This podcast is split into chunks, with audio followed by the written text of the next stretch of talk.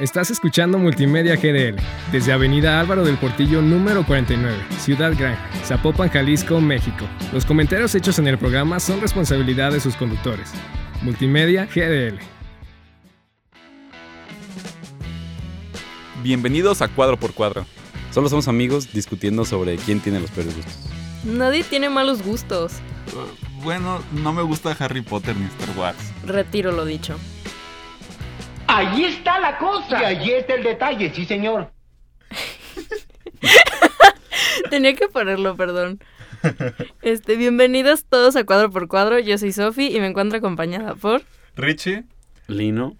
y Gabo. Y Gabo. Y Gabazo. Ya por fin teníamos miles de años, casi casi desde la primera temporada, queriendo invitar a Gabo para hablar justo de este tema, cine mexicano. Hoy es 5 de mayo, bueno, lo estamos grabando el 5 de mayo. No, Este, y qué mejor que con, con alguien con doctorado en cine mexicano. O sea, y que da a- clase de identidad al cine mexicano. Da, da como eso. mil clases y es el director de la carrera que estudiamos Sofi y yo. Que Lino. Que, que Lino se va a cambiar a estudiarla también, ¿verdad? Lino? Sí, bien. casi. Este, no, pues muchas gracias por la invitación. Sí, me invitaron cuando tenía 25 y ahorita ya voy por 38. Entonces, hace, hace varios años fue esa invitación. Desde, el primer, desde la primera temporada queríamos hacer este episodio. Yo de verdad estaba muy emocionado. Sobre todo porque creo que, con mucha pena lo voy a decir, creo que es el tema que menos domino. Y me da tristeza porque Lo vas a dominar. mal. Ajá, y ya, ya en tu clase. Claro, he visto un montón y vamos a ir hablando como avance este episodio, pero sí creo que es un tema donde me falta mucha cultura y espero que nos puedas ilustrar a todos. Pues yo espero poder ilustrarme a mí mismo, por lo menos, porque la verdad tampoco soy un experto, pero haremos lo posible por resolver sus inquietudes. Es un tema que me gusta bastante, fíjate, el cine mexicano creo que, que luego pasa por, por, no sé, por una imagen o por una construcción muy negativa de lo que es. Muy pocas veces nos ponemos a cuestionar realmente qué ha sido el cine mexicano y me parece que cuando hablamos de él siempre hacemos reduccionismos que funcionan en contra, ¿no? Reduccionismos que simplifican la complejidad que tiene un cine nacional. Entonces, pues ojalá que, que nuestra plática le ayude a la gente que nos escucha a, a- a tener una visión un poquito más amplia del cine mexicano. Así es. Igual, para empezar, pues la primera pregunta podría ser, pues, o sea, ¿cómo se podría definir al cine mexicano? Que yo sé que es una respuesta bastante complicada, En cuanto a por la cual llevamos, ajá, o sea, de que en estilo, temática, o sea, ¿cómo podrías Ah, es definirlo? que yo no estoy acostumbrado a que me pregunten más. Yo les preguntaría, ¿cómo se puede definir? A ver, díganme ustedes. ¿no? Yo pienso que cuando hablamos de cine mexicano, eh, necesitamos nosotros como hacer una distinción que, que le puede ayudar a la audiencia un poco más a, a identificar lo que es esta parte de... Cuando hablamos de cine mexicano comercial, estilísticamente es un cine mexicano que replica modelos hollywoodenses, con las limitaciones, obviamente, en recursos pero sí narrativamente y estilísticamente hay muchas similitudes con lo que plantea Hollywood. ¿Por qué? Porque al final eh, es intentando hablarle al mismo mercado, ¿no? Eh, creo que desde esa parte las temáticas que va a abordar generalmente son temáticas más ligeras, temáticas de unidad y temáticas que responden más a un sentido global en el que pueda haber una identificación mucho más amplia de diversos sectores de la sociedad, ¿no? Entonces el cine mexicano de entretenimiento o el comercial lo llevaría a esa parte de, de buscar una globalidad y de buscar imitar otras fórmulas. Ahora ya en el cine mexicano, que podríamos llamar más enfocado hacia el arte, sí me parece que la estructura es eh, mucho más libre y sus temáticas sociales van a ser mm, más apegadas a denuncia, ¿no? A crítica social, a problemáticas que estamos viviendo. Va a ser más crudo, va a ser más un cine incluso violento, un cine sexual, un cine agresivo en muchos aspectos. Me parece a mí que es un cine que, que no deja de, de tocar temas tabús. Es un cine que le gusta poner el dedo sobre la llaga y cuestionar mucho al respecto de, de lo que somos en México. Y estilísticamente sí es un cine más de autor, ¿no? Un cine que permite más libertades, el poder experimentar, el poder eh, replicar quizá un- una serie de movimientos cinematográficos que no necesariamente son, por llamarlo de alguna manera, ah, de consumo popular, como podría ser el minimalismo, por ejemplo. Fíjate que ju- justo eh, he tenido una clase que se llama fotografía de cine que nos cada semana nos hacen ver una película mexicana y hacer un ensayo sobre eso. Eh, por la carrera que estudiamos, obviamente hemos hecho muchos ensayos de, de películas, pero creo que es la materia donde se ha enfocado mucho a, hacernos ver cine mexicano y hemos visto de la parte no comercial. Eh, vi Chicuarotes, vi Güeros, vi Ya no estoy aquí. Y creo que tú decías que el cine comercial buscaba globalizarse y no, no creo que lo haya logrado, logrado como lo ha logrado el cine más de autor, como lo es Güeros, Roma, por ejemplo. Creo que ese tipo de cine mexicano que no es comercial se globaliza más y no entiendo por qué no se busca irse más por ese lado más que por el comercial que al final ni siquiera logra su objetivo. Bueno, es que depende de desde qué punto de vista estás abordando el fenómeno de la globalización. Si lo abordas del fenómeno de consumo, pues no se aceptan devoluciones, es la película en Mm, sí. español más consumida en Estados Unidos. Sí. Entonces, al final de cuentas, sí hay que ver a qué, a qué le llamamos esa globalización. ¿Por qué? Porque que una película mexicana tenga un paso por festivales alrededor del mundo no necesariamente entra en la misma lógica de consumo que un cine comercial tiene, ¿no? El cine comercial no va a buscar eh, estar en un festival. Es un Ah. cine de nicho generalmente, el cine de festival. Entonces, si una película de regadas puede estar en todos los festivales más famosos, puede ganar premios y puede ser reconocida por la crítica. Pero pues los últimos años nos hemos dado cuenta que cada vez más hay una dicotomía, ¿no? Entre lo que la crítica opina y lo que la audiencia opina. Incluso ya la audiencia se mofa de la crítica diciendo, ahí está, Mario Bros, ¿no? La crítica destrozándole, nosotros amamos Sí. Mario Bros o las películas de Avengers. Entonces al final cuando lo ves desde esa perspectiva, el cine comercial no va a dejar de ser eh, o, de- o- o no va a ceder su lugar. Y las fórmulas que tiene el cine comercial, que se replican en el cine mexicano, sí le dan presencia en el mercado que busca la presencia, ¿no? A ver, un Panteleón, por ejemplo, que es la empresa que tiene Lion Films con Televisa para la distribución de cine mexicano alrededor del mundo. Si tú entras a la plataforma, hay una o dos películas de arte, ¿no? En la plataforma que ellos tienen en Estados Unidos que se llama Pantalla. Eh, y todas las demás películas son Mis Reyes contra Godines, No. este, no se aceptan devoluciones, eh, hazlo como hombre, cintas que son comedias. So, al final pantalla eh, le está llevando al público diaspórico, al público de mexicanos que viven en Estados Unidos, ¿no? O latinos que viven en Estados Unidos, cintas comerciales. Ese es el mercado, eso es lo que están buscando llevarse a otro lado. ¿Por qué? Porque como industria reditúa más el consumo de ese cine que una película de arte. ¿No? Una película de arte es muy raro. O sea, yo creo que en los casos incluso de cine de otros países, Parasite fue la película que Sí. rompió taquilla en Estados Unidos. Pero pregúntame otra película coreana que realmente haya sido visto. Oye, Gabo, pero está eh, Train to Busan, ¿no? Esta cinta de zombies, Estación Zombie, que fue consumida. No, a ver, la- la- vámonos a la neta del dinero, ¿no? Sí, Follow sí. the money y te vas a dar cuenta que en realidad detrás de eso no hay un... no, no redituó en taquilla lo mismo que pudo haber hecho una cinta como no aceptan devoluciones. Muy bien. Este, y justo como hablando como de estas dos diferencias, bueno, es algo que también hablábamos un poco en la clase.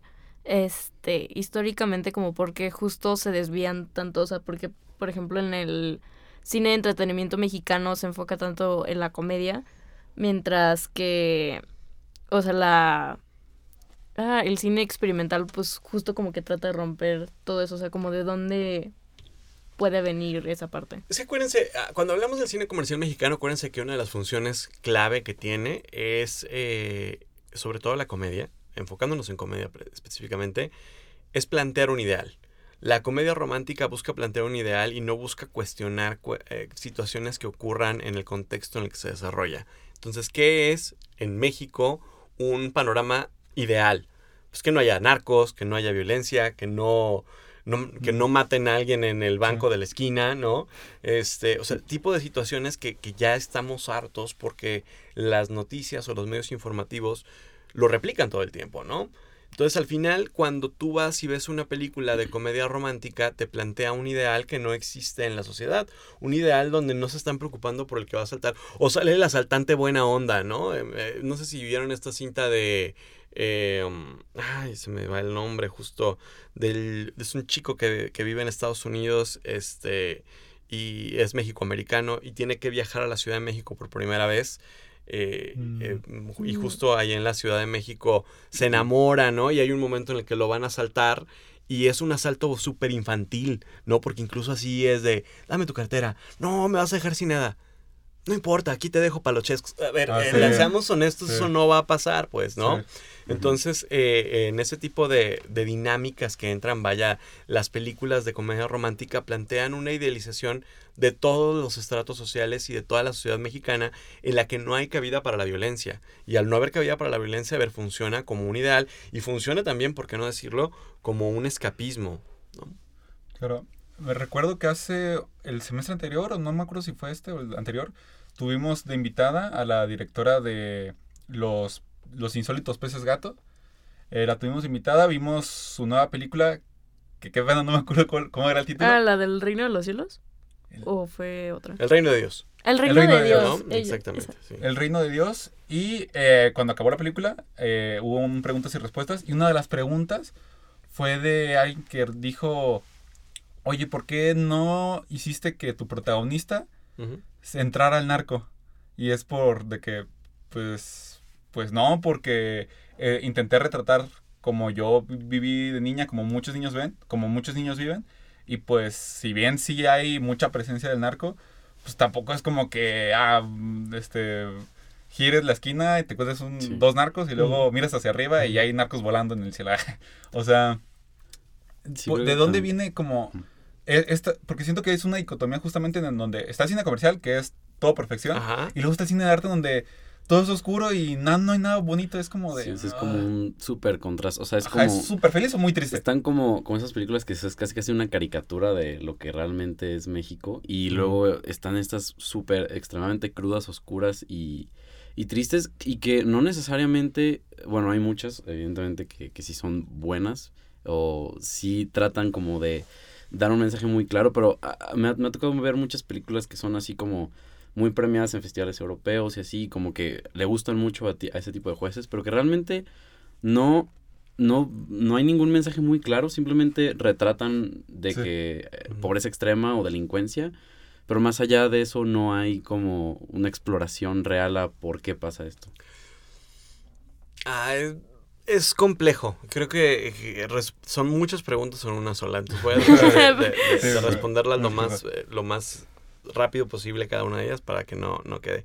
Dime cuándo tú es la película que les estaba platicando. Ah, sí, sí, Dime cuándo no la tú esta película mexicana. Sí, sí, sí. A ver, eh, creo que lo que, eh, desde el planteamiento de la pregunta, me parece a mí que estamos dicotomizando la, la realidad de la producción del cine en México, ¿no?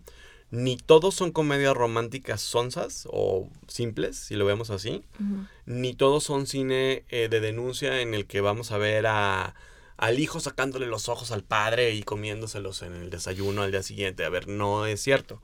Hay un punto medio y hay muchas cintas que, que abordan la misma fórmula y cambian. A ver, dime cuándo tú a lo mejor puede caer en situaciones que replican un modelo comercial, pero también hay otros planteamientos acerca de la identidad mexicana que son válidos, ¿no? Cindy la Regia es un planteamiento que no necesariamente está centra- centralizado porque es una visión de, una, de un estado al respecto de la dinámica de la ciudad capital, que siempre es como el foco en muchas películas. Entonces hay un cambio también ahí, ¿no?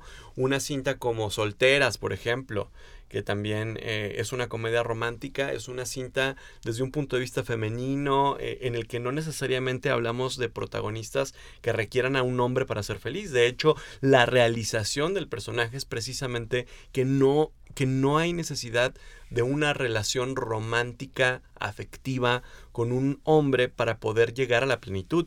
Ella encuentra precisamente que, que la felicidad es amarse a sí misma. ¿No?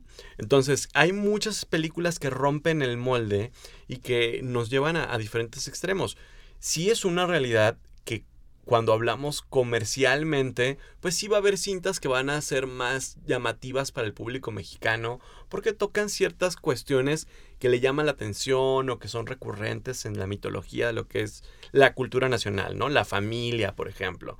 A ver, si nos vamos a nosotros nobles y nos aceptan evoluciones, el eje central es la familia, ¿no?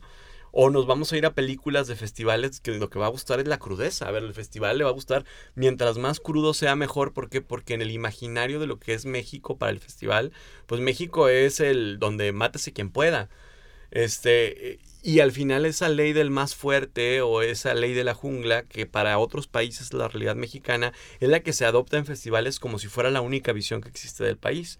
Pero en medio hay muchas otras películas que navegan y que navegan de manera fenomenal, tocando temas que son importantes para nuestra nación, ¿no? El Reino de Dios me parece que es una película que tocaba temas relevantes Sí. y que no necesariamente cae en ninguno de estos dos extremos, ¿no? Este, Güeros es una película que no No. cae en ninguno de esos dos extremos. Este, pensando en otras cintas de realizadores quizá más consagrados, por llamarlo de alguna manera, ¿no? Este, tenemos a, a Matt a ver cuando hace una película como Los Bastardos, refleja una realidad que sí es cruda, pero no es mexicana, es mexicoamericana. Entonces sí hay una serie de películas que van tocando otras temáticas y que existen, pero a ver, nuestro desconocimiento del cine mexicano nos lleva a no prestarle atención a eso. Porque simplificamos las, las películas con sinopsis que, que son muy reduccionistas. ¿No? Sí, sí. Luego nos vamos a, ah, hay otra película de comedia. Va a ser que otra vez chica conoce chico y entonces pues no le damos oportunidad a darnos cuenta que a lo mejor rompe la fórmula, que a lo mejor hay otro tipo de comedia que existe ahí, ¿no? Entonces tampoco se le da cabida en el cine porque no sigue ese patrón. Hay cine de horror mexicano buenísimo. El otro día, por ejemplo, estaba eh, viendo Belzebut. Belzebut, sí, sí, sí, sí es así. Sí. Sí. Belzebú. Este, es una cinta mexicana donde sale Tobin Bell, que es este actor de la saga de Soul, y bastante bien realizada, ¿no? Joaquín Cosío hace un gran trabajo. La posesión de Altair, una película que parece que habla del diablo y en realidad habla de extraterrestres. Y es una cinta mexicana, o sea, hay, hay cintas que no cumplen con esos estándares y patrones, pero no nos damos a la tarea tampoco de verla porque no nos interesa conocerlas. Ah, pero no llega la nueva película coreana, ya como que traigo los coreanos ya, ¿verdad? Este, no llega la nueva película coreana, no llega la nueva película china, porque entonces, o la nueva película de los Avengers, que sí repite la misma fórmula una y otra vez, nomás cambia el mono, pero eh, ahí sí nos interesa verla, ¿no? Ahí sí nos llama la atención. Ah, Sí nos llama la atención que Vin Diesel se pueda subir a, una, a un auto tuneado y, y darle en la torre a un helicóptero, ¿no? Con la fuerza de sus brazos. Eso sí nos llama la atención, cuando en realidad es más ridículo quizá que muchas otras cosas que se abordan en las películas mexicanas. De hecho. Sí, Eso ya es muy, muy, este, o sea, se repite mucho esa constante como en la cultura mexicana, o sea, no solo en las películas, o sea, como que en general México te- tiende a, a rebajarse a sí mismo lo que viene de aquí, o sea, en opiniones, en deportes, en todo, siempre como que tendemos, esa- tendemos a, a creer que lo extranjero es mejor simplemente por ser extranjero, ¿no? Sí, y no, y no le abrimos la, la- los brazos tampoco a las películas. A ver, acuérdense de Roma. ¿Cuántas veces este vimos que comentarios sobre Roma que, ah, qué película de flojera? Uy, no, no pasa nada. Ay, no, y luego sale el encuerado, no sé qué. Entonces Ah. siempre había algo negativo que criticarle a Roma, ¿no? Y a la distancia ver Roma y es una pieza que, a ver, no deja de ser pretenciosa, ¿no? Cuarón no deja de ser Cuarón. Pero hay cosas que sí son rescatables en la película, vaya. ¿no? Y hay, y hay mensajes bien interesantes y hay cosas muy profundas al respecto de nuestra identidad. Entonces hay muchas cintas mexicanas que precisamente, como bien lo decía el Dino, se, se terminan por rechazar porque se cree o porque se infiere que va a ser un bodrio, ¿no? Ya, ya damos por sentado que trae el logotipo de hecho en México, va a estar mala, va a ser de mala calidad. Y sí, a ver, si hay muchas películas mexicanas de muy mala calidad, ¿no? Que están hechas con los pies, sí hay cientos. Pero a veces, por no darle oportunidad a ver ese cine, ¿cuántas películas gringas no hemos visto que también están hechas con las patas, Sí, ¿no? claro. Y que realmente Sí. son muy malas técnicamente y narrativamente. Y va- de todos modos vamos y las consumimos. Y- pero sí, claro, el cine europeo también, que está muy como en un pedestal de, de, de obras maestras. En el, el, el cine europeo, en Europa, ahí cada- sacan cada cosa que de verdad... La muestra de cine francés, a ver, las películas francesas que ponen aquí, no me digas que están muy buenas. O sea, son películas muchas muy malas, ¿no? Y es lo mejorcito, como tú bien dices, Lino. Y no. Sí, es, o sea, a nosotros nos llega lo mejorcito de Europa, que de verdad hay veces que sacan, hay, hay veces que películas mexicanas que criticamos aquí están basadas en un guion de, de Europa, ¿no? Creo que Sí. de hecho No Manches Frida es No un Manches guion es un- alemán. Sí, es correcto. Y es una película Los alemana Tres que también Tontos. está... Los tres tontos, este, mentiras de llaves, algo así, una película que salió de, de una, de unos amigos que se prestan No, los teléfonos. Igual No, es... Perfectos Ah, Desconocidos. Perfectos Desconocidos es un rem- es una Es un remake de un es remake. de un remake. Sí. Pues Sí, se una basaron de una española italiana. y la española se basó en una polaca. Y creo que la polaca todavía se, se No, es otra. italiana. No, es la, que de- la, sí, original es la italiana. Ajá. según yo es la polaca. ¿Es la original? Ajá, según yo, la italiana es un remake de la polaca. No, bueno, ya tanto remake. Pero- tanto remake, ya. Ah, yo, yo veo a un, no sé si decirlo así, un crítico de cine. Bueno, al final sí, sí, sí es un crítico de cine que se llama Christoph Raczynski en YouTube. Eh, Ah, sí, sí. eh, y él critica mucho el cine comercial mexicano y dice algo, una frase que a mí se me queda muy marcada y no sé qué opinas tú, de, tú de, de esta frase que dice, no hay que apoyar el cine mexicano, hay que exigir un buen cine mexicano. Cuando lo haga con las películas que él hace con todo gusto, lo apoyamos, ¿no? O sea, sus películas son bastante malas también. y, y, digamos, hay que exigirle lo mismo a él, ¿no?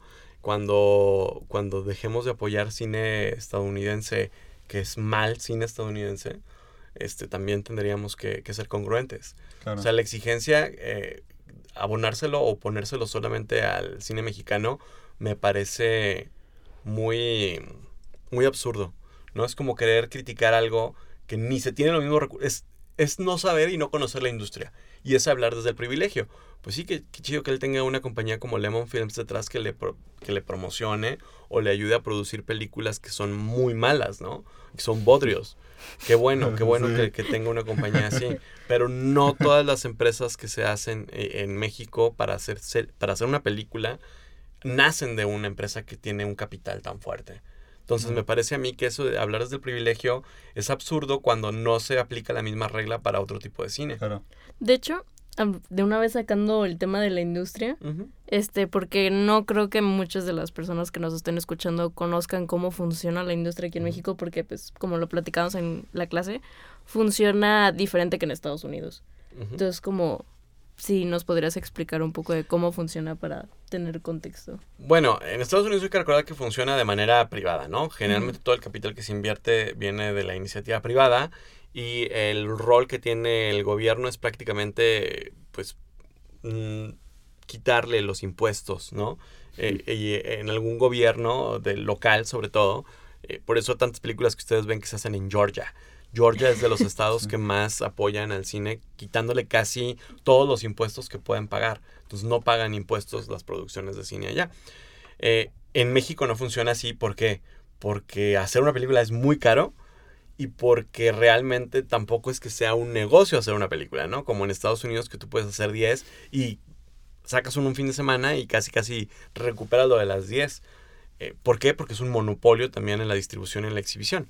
En el caso de México, como no existe toda esa maquinaria que Hollywood sí tiene, pues es un, eh, es un esfuerzo casi titánico de una productora que tiene que buscar financiamiento, generalmente en becas, ¿no? En, en, en, en recursos que son coproducciones con otros países y que el gobierno apoya a través de una serie de incentivos tanto nacionales como locales, ¿no? A través de IMCINE, en el caso de a nivel nacional, y del ahora bien llamado FOPROCINE, que es el Fondo para la Producción Cinematográfica, este, y no, nos quedan FOCINE, Fondo para la Producción Cinematográfica, sí, ya es FOCINE porque ya FOPRO, FOPROCINE y Fidecine se metieron ahí.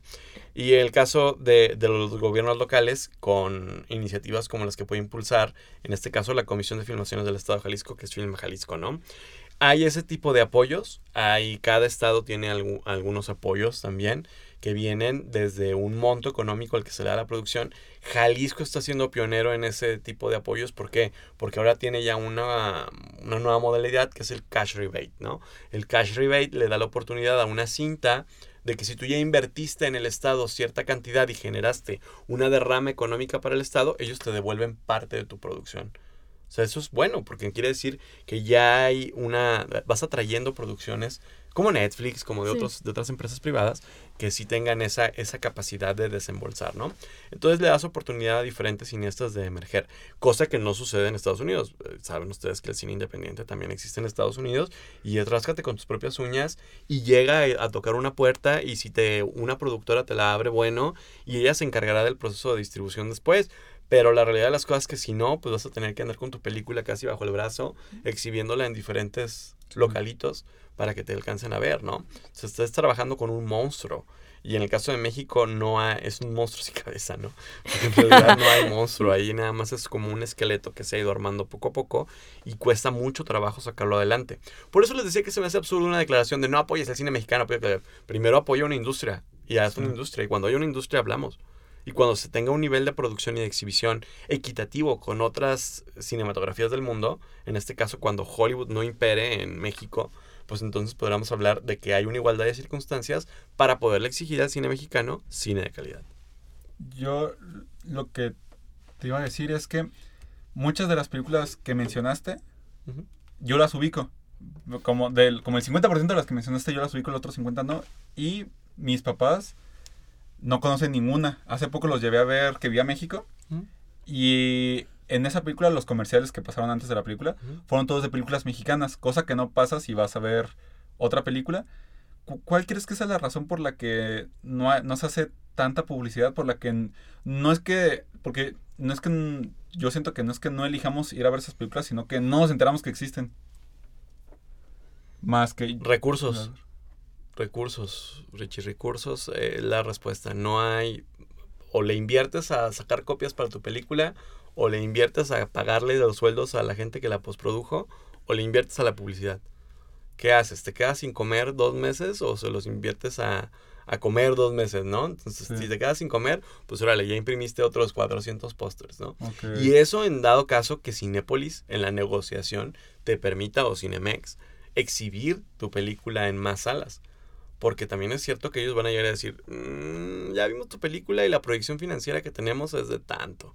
Entonces no, no, no, no le vamos a entrar con más salas. O ya tenemos ocupada nuestra, nuestra cartelera de aquí a diciembre. Si quieres en el... Te voy a dar el tiempo de temporada baja, ¿no? Si quieres como para el... No sé, para febrero, te metemos, ¿no? O si quieres te metemos en verano con la- el estreno de la nueva película de Transformers. Mm, Entonces, sí, claro. pues estás con Sansón a las patadas, ¿no? Sí, claro. Ok. Sí, que al final es pues parte del mismo problema, ¿no? O sea, el- falta de una industria, ¿no? Y como recomendación, y esto lo pregunto tanto para los que nos escuchan como para mí mismo. ¿qué directores, directoras, actores, actrices, fotógrafos, escritores nos recomiendas echarle un ojo desde ahorita? Que ves que dices, estos son los buenos que, que se vienen. Yo te recomiendo que si te gusta una película mexicana que hayas visto, por ahí comiences. ¿Por qué? Porque si yo te doy un nombre, yo siempre soy muy picky para recomendar cosas. Porque voy a decir que soy así como muy especial para recomendar. Porque luego, a ver, lo que me gusta a mí no es que le guste a todo el mundo, ¿no? O lo que yo te pueda recomendar no es a lo mejor la parte por la que quisieras entrar a, a- a ver o a conocer una película. Entonces, ¿yo qué te recomendaría? ¿Cuál es la película mexicana que más te ha gustado? Mm, el cine de Luis Estrada diría que Infierno. O sea, el cine de Luis Estrada te gustó mucho. Muchísimo. Ok, yo te diría, a ver, así como te gusta el cine de Luis Estrada, ve películas de Felipe Casals, que también Felipe tienen un sentido, un sentido crítico, que históricamente han tenido eh, cierta visión acerca del país, ¿no? Si te gusta más la cuestión de comedia, hay muchas películas que se han pasado desapercibidas que vale la pena que le echaras un ojo.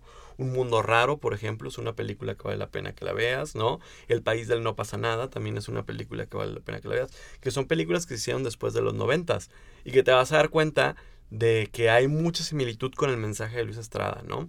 Y que hay mucha similitud con lo que se presenta en esas películas y lo que hay ahí. Entonces, depende mucho de los gustos de una persona. Y recomendar a veces, yo, independientemente que sea cine comercial o hollywoodense, el que sea, sí ya lo tomo con reserva porque luego al rato recomiendo películas. eh, me pasó hace no mucho tiempo. Recomendé, estábamos viendo cine y yo dije, les va a encantar el Gran Gatsby, ¿no? Porque a mí me gusta el Gran Gatsby. Se me hace una película padre de Baz Durham. Y la verdad es que cuando la vieron se durmieron todos. Entonces, eh, resumen, hay gente que no va a tener el mismo gusto que uno. Entonces, Claro. yo sí siempre es cuando quieres que te recomiende una película, dime qué películas te gustan, qué tipo de película, qué tipo de cine. Y ya es más fácil que empieces a recomendar. Denle una oportunidad. Yo creo que hay que darse oportunidad de ver cine mexicano y luchar contra esa voz que siempre nos han dicho de es un cine muy malo. Incluso el cine comercial tiene mucho que dar. Y hay muchas cosas bien interesantes que se pueden analizar, ¿no? Por muy mala que sea Lady Rancho, hay cosas en de Rancho que valen la pena, ¿no? Hay cosas que valen la pena en Sin Hijos, por ejemplo. Hay cosas que valen la pena en Hazlo como hombre, que platicábamos. Siempre hay algo en una película mexicana que, que está diciéndonos cosas, aunque nosotros creamos que es simple. Y la verdad es que no es tan simple como creemos. Entonces hay que darse la oportunidad de ver las películas y de mirarlas en un enfoque quizá acrítico, como haríamos con las nuevas películas. A ver, me pasó hace poco, estábamos viendo qué película se me fue. Es esta. eh, Oso Intoxicado. ¿no? A ver, Oso Intoxicado es una película que si tú la ves, pues obviamente tienes que, que suspender cualquier. eh, Noción de la realidad. noción de la realidad, Sofi, exactamente, porque pues ver a un oso cocainómano en una película no es algo que en la vida real vaya a pasar, pues, o sea, no me voy a salir aquí y me voy a encontrar un oso haciendo eso, ¿va? No va a brincar el oso y se va a meter adentro de una ambulancia. Es increíble que eso ocurra. Ni va a recibir siete balazos el oso y va a seguir vivo. Porque eso no va a pasar en la vida real. Pero a la gente le gusta. O sea, es una película que, que, es que es entretenida. ¿no? Y dentro de las payasadas que puedan salir, la gente no lo cuestiona. Ah, pero no pasa en una película mexicana donde entonces ocurra cierta situación porque sí la cuestionamos, Sí. sí le, decimos el, le hacemos el feo y ya creemos que es malo.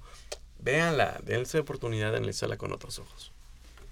Estoy totalmente de acuerdo contigo. en También lo que decía Lino, en que los mexicanos nos solemos tirar mucho y despreciar nuestro propio trabajo. En eso estoy totalmente de acuerdo. Eh, ¿Se nos está acabando el tiempo? Este, Sí. justo es lo que estoy preguntando. Mm, Porque Ok, Ah. llevamos 30 minutos. Pues podemos alargarlo, podemos ya ir No, porque tema. Gabo, tú sí tienes algo que hacer, entonces. Ah, perfecto. No, ¿O cuánto Tenemos tiempo, tiempo para una pregunta más. Ok, Ok, ok. una pregunta más. Mm. A ver. Oh. Elíjala muy bien, ¿eh? Ok, ok, Sí. ok, ok. Yo. Em, de- ok, mientras ustedes buscan, yo voy a hablar. Es que estoy entre qué podemos esperar del futuro y qué papel juega la, la política. Ah, caramba. Son dos preguntas. ¿Qué papel Sí. juega la política? Creo Mira, que la política está Las dos cosas, creo que van ligadas, va junto con pegado. Desafortunadamente o afortunadamente el cine mexicano depende mucho del gobierno. Cualquier cambio que haya en el gobierno va a afectar de una u otra manera la política pública que apoya al cine. Claro. Entonces, ¿qué podemos esperar en el futuro? Incertidumbre, muchachos. que, estemos vivo- que estemos vivos mañana. ¿Qué podemos esperar en el futuro? Que, que ojalá mañana abramos los ojos y, y nos demos cuenta que estamos en la Matrix. No. Este, ¿Qué podemos esperar del futuro? Yo creo que hay mucho talento. Creo que hay mucha gente que le está apostando por el cine en distintos estados. No puedo hablar lo mismo de manera federal. Me parece que de manera federal, independientemente de quién sea el presidente o no, y de sus aciertos o desaciertos, me parece que el manejo de la cultura y de la ciencia. no dije ciencia. Ah, perdón, sí dije ciencia. Me parece que el manejo de la cultura y de la ciencia ha sido un tanto opaco en algunos aspectos. Me parece que si bien es muy loable desaparecer fideicomisos que luego se pueden prestar a malos entendidos, englobar todo en un solo fondo y limitar el recurso puede ser contraproducente cuando no tienes una industria. El no buscar mecanismos para que esa industria crezca puede ser muy nocivo, ¿no? Y muy contraproducente. Entonces yo sí diría que qué hace falta para ese futuro. Creo que hay mucho talento y cada vez hay más gente que, que sabe y entiende cómo hacer buenos contenidos. Hay mucho talento que desafortunadamente el modelo de producción pública no está entendiendo. ¿Qué, qué podría decir? Yo les podría decir que para que el futuro sea más brillante, pues que realmente nos demos a la tarea de que el próximo presidente o presidenta que venga sí tenga una política cultural muy bien definida y cuestionar cuando no está bien definida, ¿no? Se vale decir, oye, ¿cómo van a ser los mecanismos o los procesos para seleccionar los proyectos que vas a apoyar? Oye, ¿y cómo va a tener participación la industria? No solamente el talento que ya tiene años este, alimentándose del sistema, sino también el talento emergente, cómo puede acceder a esos recursos, cómo vas a ser más equitativo, cuáles van a ser las ventanas que vas a tener para darle oportunidad a gente joven de entrar a la industria. Si no nos cuestionamos eso y dejamos que las mismas personas de siempre tomen las mismas decisiones en beneficio de unos pocos o repitiendo, reciclando políticas del pasado, pues desafortunadamente no va a crecer la industria porque todavía nuestro país está en pañales la industria y requiere necesariamente del gobierno. Decir, no, el gobierno no tiene por qué invertir en hacer cine, vas a matar al cine. Ok. ¿Por qué? Porque tienes, el cine no depende, al ser un negocio, no depende solamente de que la gente haga cine y que el artista vaya y lo, y lo tenga. Depende también de una maquinaria económica, política, social que esté detrás, ¿no? Un tratado de libre comercio que luego se convirtió en el TECMEC, mientras no haya una política cultural que proteja a los productos que se hacen de cine o de audiovisual, de manera que no sea un bien de consumo como un aguacate o como una verdura, ¿no? Por llamarlo de alguna manera, no vas a tener ninguna protección contra un monstruo como Hollywood. ¿Por qué? Porque entonces entramos en esa falacia del libre mercado, ¿no? La gente consume lo que la gente quiere y es lo que regula el mercado. Pues sí, pero también Cinepolis tiene 20 salas y en 19 hay películas de Hollywood y solo una mexicana. Ellos juegan, sí. pero es que la gente quiere ver películas de Hollywood. A ver, ¿y si les pones tres mexicanas? ¿Qué va a pasar? ¿Cómo cambia la dinámica de ver la película? Vamos calándole, ¿no? Entonces, ese tipo de cuestiones, mientras no existan políticas que realmente contrapongan eso, va a estar complicado. Y no creo que existan, y no creo que sea la solución del gobierno, porque al final, pues, como decía Porfirio Díaz, vivimos tan cerca de Estados Unidos y tan lejos de Dios, ¿no? Entonces nos pasa eso porque Estados Unidos es uno de los aliados comerciales que cada vez está volteando a vernos más como su mano de obra, su, su manufacturera. Entonces, al final, la única forma en la que Estados Unidos va a hacer competencia China es si crea un mini China. Y ese mini China va a ser México. Entonces me parece a mí que ahí hay cuestiones muy peligrosas que debemos de preguntarnos más allá incluso del cine, ¿no? Así cuando se, se acaba el cuestionamiento de, oye, que ya me estoy metiendo a la política, ¿por qué haces no sé nada de política. Este, cuando hacemos cuestionamientos de por qué Tesla abre una nueva planta en Monterrey y lo magnífico y maravilloso que es Tesla, no nos preguntamos si otras gigafactories realmente tienen sistemas de condi o condiciones de trabajo que son viables para, para las personas que laboran ahí, ¿no? No nos, no nos ponemos a pensar en el impacto económico, social que puede tener en la región o que ha tenido en otras regiones.